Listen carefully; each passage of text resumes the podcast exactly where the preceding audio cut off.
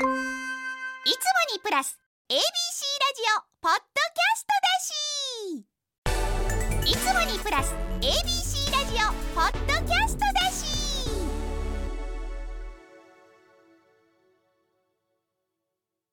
なえさんこれ知ってる？涙の味は変わるんだってレイさん21歳女性からいただきました。ありがとう。こんちくわなえさん。こんちくわ。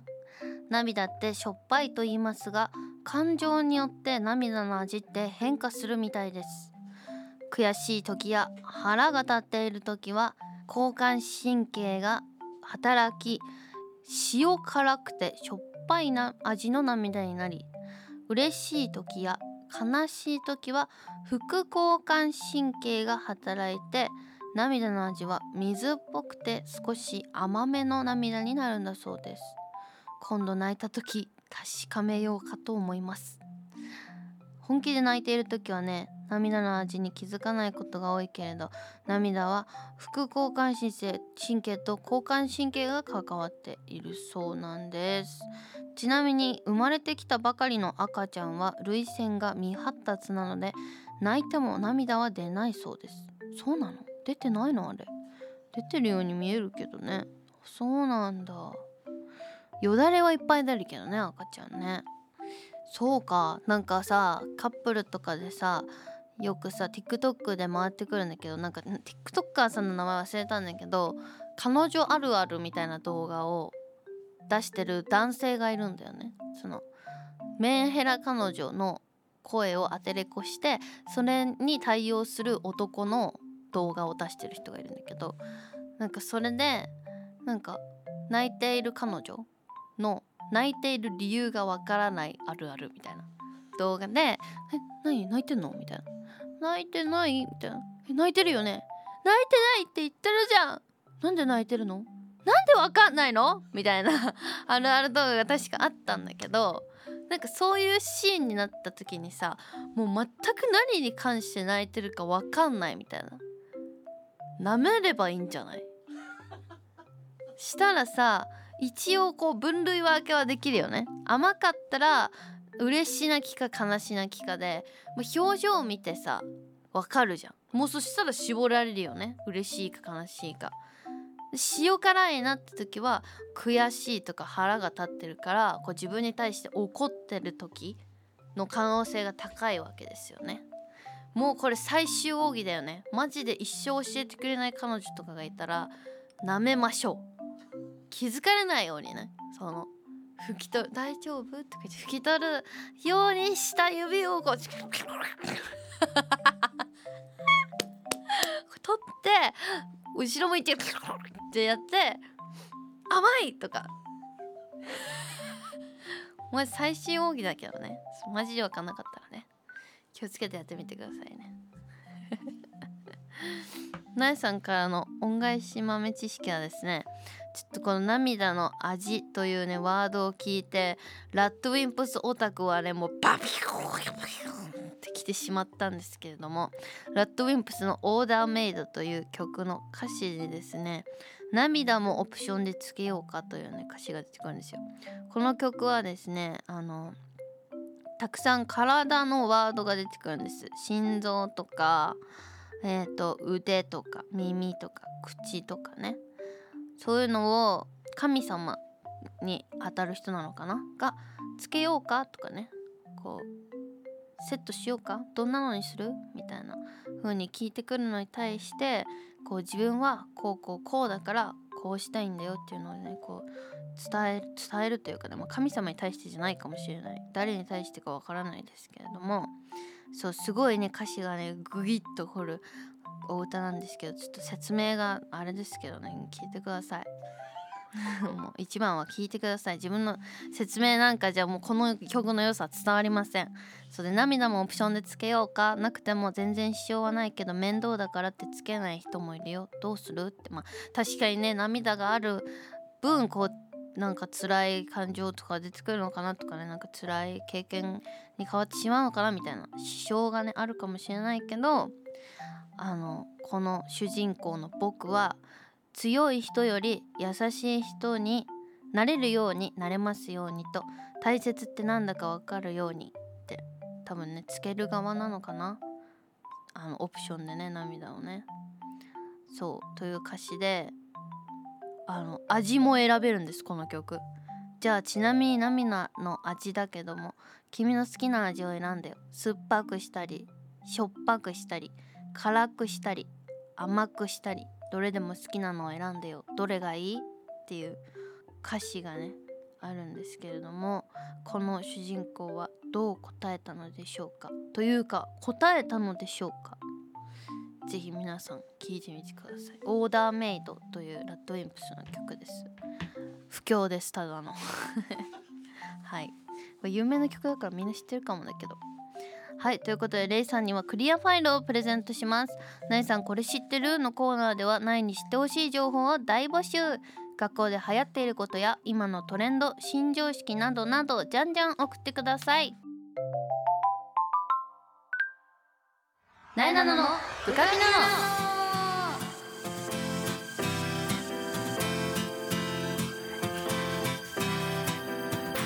はい改めましてなえなのです。なえなののブカピなのこの番組は全国の部活生通称ブカピたちを全力で応援している YouTube チャンネルブカピのラジオ版。Z 世代の最新トレンドを番組独自の視点でご紹介していきます。まず最初はブカピ情報。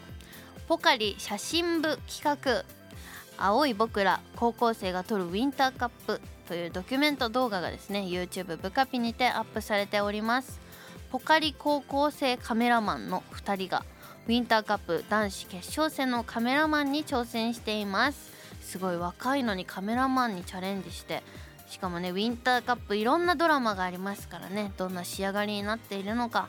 ぜひ YouTube ブカピにてチェックしてみてください。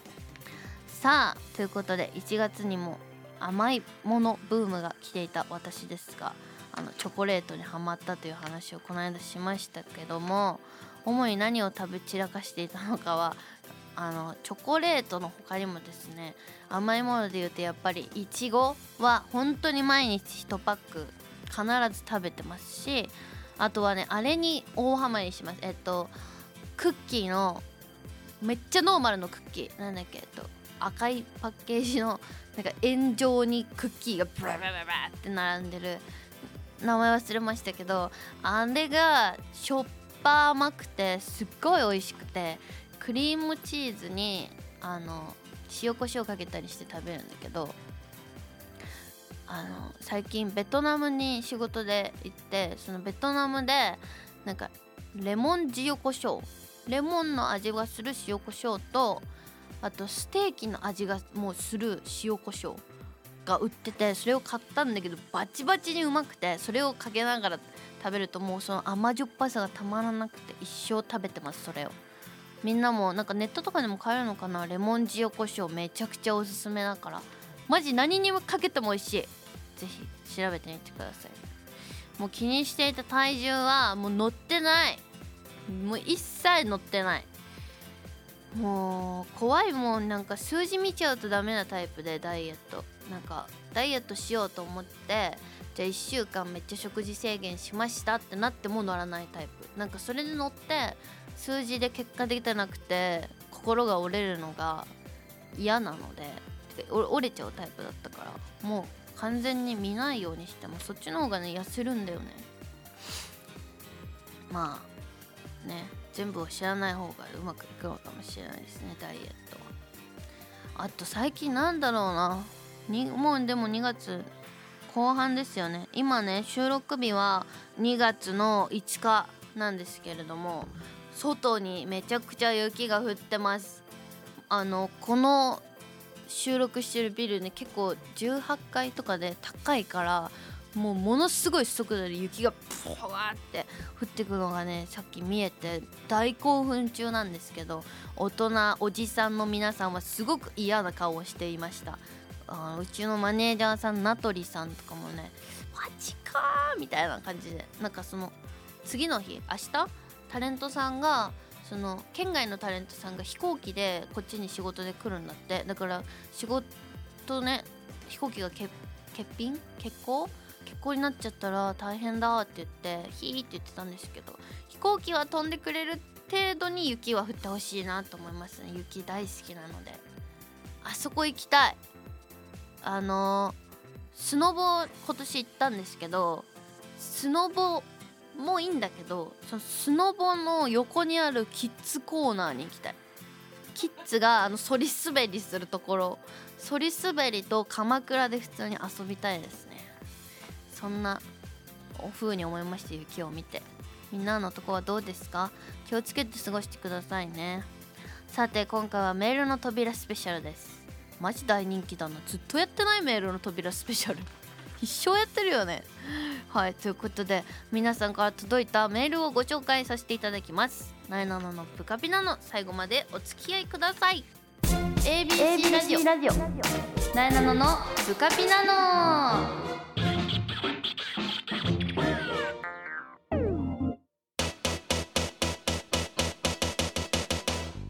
メールの扉開けちゃうよのコーナー。キキキキリスナーの皆さんのお便りを一挙にご紹介していきますゆずこしょう17歳女性からいただきましたありがとうなやさんこんちくわこんちくわなやさんは一人まるまるってしてますか一人映画や一人カラオケなどいろいろありますが私は今度一人ディズニーに行ってみたいと思ってますなえさんがもし一人でディズニーに行くとなったらどう過ごしますか？いや考えたことあるなえも。あの YouTube もうねえっとディズニー収益がとかあの商用利用一切ダメになったのでかなり行く人もね減ってきてしまっているかもなんですけれども自分もねそのお話が出る前は一人でワンチャン行ってみようかなとか思ってた時期ありました。あの今はねそのカメラも持たずに一人で行くっていうのは ちょっとあまりにも寂しいかなと思うからあんまり予定はないですけど。そうね一人で行くとしたらでもやっぱ並ぶっていうのはしんどい部類に自分は入ってくるのでとにかく食べ物かな。なんかある程度5分10分ぐらいなら並べるから限定のチュロスとかあとはちょっと人気なランドナーのミッキーの形したパンケーキとかなんかそういう乗り物も1個ぐらい乗りたいけどちょっとリッチに優雅な時間を過ごす系ディズニーは一人でもできたりするのかなと思いますね。あとはカチューシャとか一緒に行くね。あの友達とちょっと揃えたりする話し合いとかいつも行く前するけど服何色で行くかとかもう完全に自分がつけたいのはつけていいからそこは一人で行く大きなメリットだなと思いますね。いやでも写真撮ってくださいとか言いにくいな。カメラ一人で渡して写真撮ってくださいって言ってさ友達来るのかなと思ってこう構えて待ってるとかさなんか想像できるじゃん。あでひあ一人なんです。あ あちょっと写真は頼めないかもなでも。まあでも今タイマーとかねいろいろ機能あるからいけるか。ちょっと行ってみた感想聞きたいけどな一人ディズニー。いい感じだったら自分も挑戦してみようかな。教えてください感想。いってらっしゃい。続いて冬の朝寒すぎで布団から出られないミクさん。18歳女性からいただきました。ありがとう。すんぎが浸透している。なえちゃんこんにちは。こんにちは。ミクです。ありがとう。1月13、14日に全国共通テストを受けたのですがお疲れ。そのおかげでなえさんの誕生日を当日に祝いそびれ。悔しい。なのでブカピラジオを聞いてる人限定に誕生日の嬉しかった出来事を聞きたいです。よろしくお願いします。はあそっか。受験？あ共通テストか。大変お疲れ様。全然いいんだよ。なえさんの誕生日より全然大事だと思います。本当お疲れ様です。誕生日はえっと13日はズムサタをしてその後 TGC 静岡があったのでもう朝3時から家に帰ってきたのも10時ぐらいでもうぺったんぺったんのヘトヘトだったんだけどあの親友のなっちゃんとあとちなさんっていうねあのアイドルやってる子とかあの友達が駆けつけてくれてお祝いをしてくれました。なんかあまりにもなんかそうぺったんぺったんとはいえ誕生日に何もせず寝るっていうのもなんか寂しいなと思ってたら来てくれたのですごい嬉しかったです。しかもサプライズであのケーキを用意してくれててあのしかもオーダーメイドケーキあの自分でデザインして作る世界に一つしかないケーキですね。それをやってくれたのが初め初めてではないけどあんなに大きいケーキをもらったのが初めてだったからそれはすごい嬉しかったです。まあそんな感じかな。みんなでハイボール飲んだり しながらケーキ食べてくっちゃべってっていう感じで当日は終わりましたね。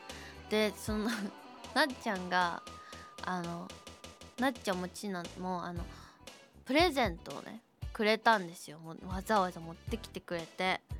であの何もらったっけかな？夏希からはえっ、ー、といちご？高いいちごを2パックとあと今流行ってる金ピカのね串があるんだけどめっちゃいい。それをもらってちなからはあのドンキでたくさん買ったお菓子をいただきました。ほんと袋パンパンの。そで夏希がなんかクラッカーあのお祝いするパーンのやつをあの次の日の朝に出してきてなんかややり忘れたからあげるみたいな。言ってあのうちには「お誕生日おめでとう」って書かれてるクラッカーが山ほど在庫がある状態です。なぜパンとしてくれなかったのか、まあ、2人で多分ケーキ出すので精一杯だったからと思うんですけど。謎に未使用のクラッカーをいただきましたね。14日はねちょっと待ってね写真見て思い出すわ。ああった。14日はですね、えー、朝起きてそう写真で撮ってるからすごい記録に残ってるんだけど朝起きて荷物が届いてなんだろうと思って開けたらマネージャーの名取さんからえっ、ー、とおつまみセットが届いてました。なんか全部缶詰高級缶詰みたいな感じで豚の角煮缶とか焼き鳥缶とかほんとさお酒のお供みたいなのの敷き詰めセットみたいな美味しそうなものをいただきました。ありがとう。そして、えその後にえっ、と一人で代官山を散歩しに行きました。ずっと代官山行ってみたかったんだけどなかなかなんかあそこって敷居高いじゃんちょっと。高級住宅街というか。だけどまあなんか誕生日の女だし今日は歩いていいだろみたいな。今しかないと思って。か特に予定もなかったから代官山に散歩に行ってその行きたかったお店はいくつかあったのでそこに行って、まあ、自分への誕生日プレゼントにバッグ買ったりとかしましたね。そしたらあっという間に夜でなっちゃんと夕飯食べて終わりました。という感じの誕生日です。確かにちゃんと出してなかったかもな。まあ一人で代官山で買い物しましたっていうのを出してもねどうしようもないし よかったです。代官山楽しかったです。続いて。スカイダイビング。44歳男性。ありがとう。なえちゃんこんばんは。聞いてください。聞きます。インフルエンザから復活し仕事に復帰して2日目の今度にはぎっくり腰になっちゃいました。いや無理して重たいものを持つとダメですね。泣き。なえちゃんにお願いがあります。大事にと言ってもらえお大事にと言ってもらえませんか？言ってもらったら早く治りそうです。お願いします。このメール結構時差ない。大丈夫？もう感知してたりしない？大丈夫か？いつくれたメールだろう？大丈夫か？インフルエンザから復活してぎっくり腰か？きついね。なおも10月ぐらいに去年のインフルエンザやったけどもう高熱がきつすぎてあのやそれで痩せたぐらいだったからそこからのぎっくり腰なんて思うとねお大事にしてください。一番苗が願ってます。あなたの腰を腰のことを覚えてます。お仕事も頑張ってね無理せず重たいものは無理せず持たないように。お大事に続いてマナさん16歳女性。こんちくわないさんこんちくわ。悩みを聞いてください。最近になって SNS に疲れてきました。わかる。投稿するのも疲れるし友達の投稿を見るのも疲れてきました。でもいいねをしないと反応ないって思われてしまうし正直 SNS から離れたいって友達に言ってもいいものなんでしょうか？アドバイスが欲しいです。いやわかる。SNS って楽しいんだけど疲れるよね。わかる？なんかいろんなこと気にしたりしてさ神経すり切られるというか。まあでも自分はだけど SNS 疲れたなと思って全く見ない一日とかをほんと数ヶ月に1回設けたりするけど結構それだけでもリセットされるからそのアカウントを消すとかアプリごと消すっていうのは一旦待って一旦数日休んでみてああだいぶちょこっと疲れ取れたなって思ったらそ一気にいいねすればいいんじゃない？溜まってた投稿とか。そしたらこの子めっちゃいいねしてくれるやんみたいな印象にもなるしさそんな一回一回さその全部の投稿にさまなちゃんがいいねしてくれないんだけどとか思わないっしょ。思うのかな今の子。でも思うやつが悪いよ。そんなそんなことはね気にしないよりいいですそういいねと思ってなかったらいいねしなくていいんだし普通に。なえなのの投稿はいいねしてね。続いてケントさん19歳男性。なえさんやばいです。遅刻癖が治りません。なえもです。遅刻といっても約束の時間ギリギリに到着するって感じなのですが。いやもう本当に一緒なえもバイト先の店長からはギリギリは遅刻なようなもので本当なら5分から10分前には到着して準備してほしいと言われています。寝坊をしているわけではないのですがいろいろと準備しているうちに遅れてギリギリになってしまいます。どうしたら早めに着くことができるのでしょうか？いやきっとね正解は分かってるんだよ我々は。もう10分早く起きればいい話だしもっとねずーっと急がなきゃって気を張りながらマッハで支度をすればいい話だし歩く時は早早足でね歩けばいいわけだしでもそれができないからこうなってるんですよ。分かってるはずなんです。そう私も分かってるんです。でもやっちゃうんだよね。もうだからこれはもう心から切り替えないと無理だと思います。本当。ま本当人のこと言えないんですけど。どうしようね。マジで。最近はまあ間に合うっしょって思った時間に出て間に合うことが8割なんですけど間に合わないことが、23割あってあの多分全部それを10に10間に合うにするためにはまあ間に合うだろうじゃなくて絶対にこの時間なら間に合うなって出なきゃいけないんですよね家を。それを頑張ってやりましょう。いつか。まあね。そのできる気が来るよ。頑張ろう。続いてのこさん14歳女性。7年間続けたピアノをやめたいなと思っているのですが家族にはやめるのはもったいないよと言われています。でも勉強とピアノの練習の両立が難しくなっているし他の新しい習い事をしたいなと思って迷っています。なえさんは長く続けた習い事はありますか？そうだななえは一番長いのは書道で小学校1年生から高1ぐらいまでやってたから、えー、9, 9年9年ぐらいやってました。ピアノも小学校あうん嘘。4歳から中3までだから何年だろう結構ややってたな。書道とピアノは結構やってました。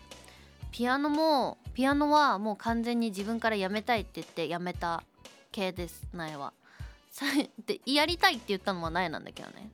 あのヤマハの可愛いリンゴの絵を見て「苗はここに行きたい!」って4歳ぐらいの時に言って入ったのがきっかけなんですけど。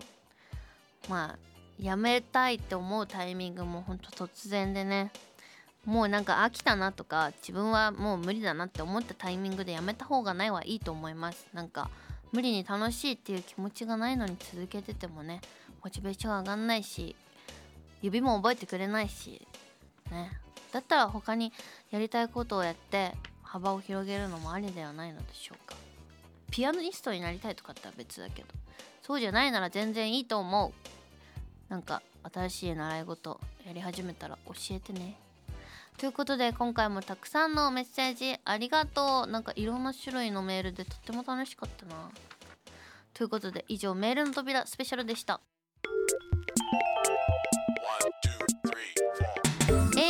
ラジオなえなののブカピナの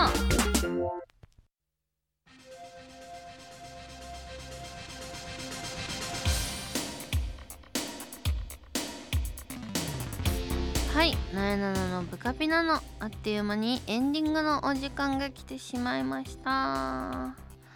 はいということでちょこっと時間あるみたいなのでエンディングもちょこっと話そうと思うんですけれどもなえなのさん最近新しいカメラを購入しました。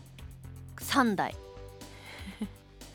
ちょっと誕生日だったっていうのもあって言い訳ですけど奮発してカメラを買いました。1台は YouTube 用の Vlog で有名なカメラでソニーのなんですけど本当美容系 YouTuber さんとか女性 YouTuber さんがよく使ってる多分カメラであの美容補正肌が綺麗になる加工が入ってるカメラがあるんだけどずっとそれが欲しくて苗が使ってるカメラって本当にガチ無加工の肌とか補正も何にもないカメラだからちょっとこれからね年を取っていきますしちょっとぐらいいいかなと思ってそれを購入したので、まあ、まだ何にも取ってないんですけどてか届いてないんですけど あと3日後ぐらいかな来ると思うので届いたらちょっと何か動画撮りたいなと思ってます。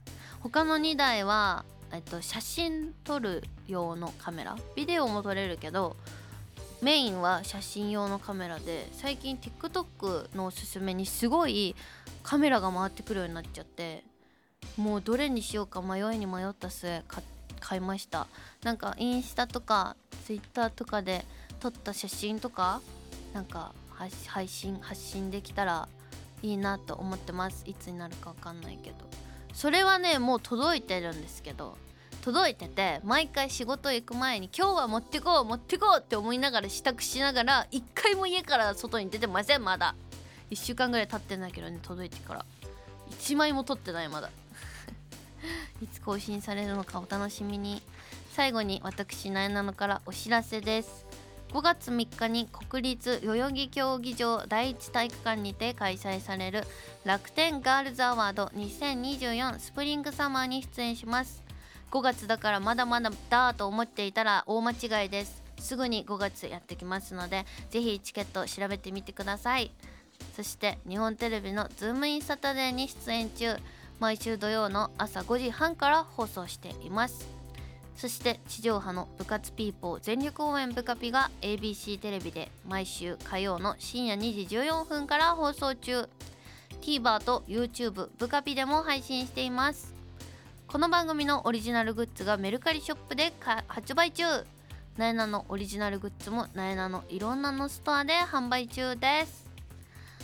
えー、もう告知というか販売開始してると思いますが、えー、なえなのの一足遅い生誕祭にて販売されましたオリジナルなえなのグッズの、えー、ネット販売が始まっております。なえなのいろんなのストアの中から、えー飛べるページがあると思いますので、えー、イベント来れなかったけどグッズ欲しいよと思ってくれているあなたは是非調べてみてください。その他テレビ出演情報イベント情報はなえのツイ X インスタグラムをチェックしてね。それではなえなののブカピナの来週も聞いてね。さようなら。